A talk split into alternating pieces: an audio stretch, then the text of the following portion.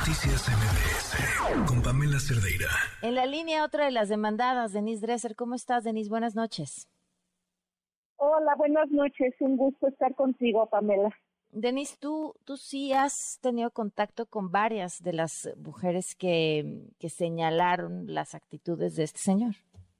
¿Conoces sus testimonios de primera mano?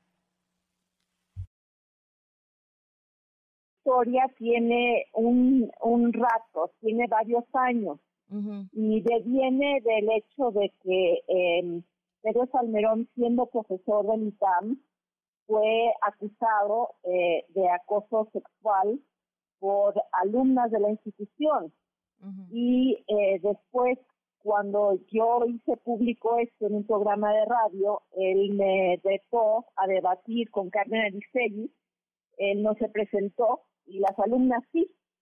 Y eh, él renunció a la mitad del semestre eh, precisamente porque se enteró que se, estaba procesando esta investigación en su contra, renunció incluso a, su antigüedad y a su, y a su pensión, y ahora, y como sabes, la historia luego eh, tuvo varios capítulos más. Él fue nombrado a varios puestos por el presidente López Obrador y finalmente candidato eh, a, bueno, no candidato, sino embajador a Panamá.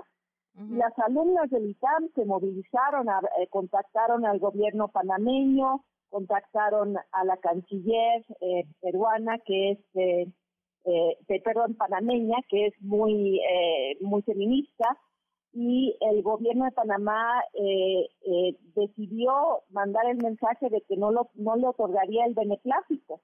Y ante eso, eh, Salmerón retiró su candidatura. Esto fue hace más de un año.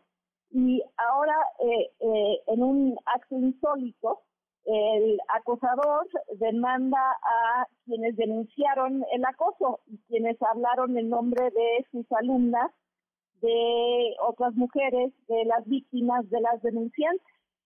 Y me parece que es un, eh, una estrategia eh, muy cínica, porque en el fondo lo que se está tratando de hacer es crear un efecto inhibidor ante mujeres que padecen acoso sexual, que si aunque eh, el acosador sea despedido o se retire de la vida pública, buscará después la vía judicial y tratará de, eh, de, mantener a las denunciantes en litigios de años, en litigios frívolos, en litigios que no buscan en realidad eh, eh, esclarecer lo que sucedió, porque eso está más que claro, sino más bien enturbiar las aguas y generar un sentido de victimización frente a alguien que claramente tan claramente hizo lo que hizo que el gobierno de Panamá de, Panamá asumió la postura que asumió.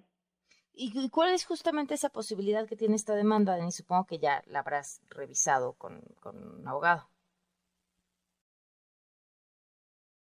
Mal hecha, eh, tiene muy pocas posibilidades de prosperar. Eh, y lo que nos preocupa no es tanto que, que la gane, sino que los tribunales estén aceptando este tipo de demandas y que se esté perdiendo el tiempo en cuestiones de, de, este estilo cuando hay tantas mujeres violentadas, acosadas, asesinadas, y en lugar de eh, abocarse el sistema de justicia a, a sancionar a los perpetradores, o eh, incluso buscar a los victimarios y enjuiciar a los victimarios, ahora van tras las víctimas. De otro sujeto también acusado de abuso este, sexual, eh, denunciando justamente a una de las víctimas que decidió denunciar, ahí sí directamente a las víctimas, más o menos por las mismas razones que Salmerón. Pues Denise, te agradezco muchísimo que nos hayas acompañado.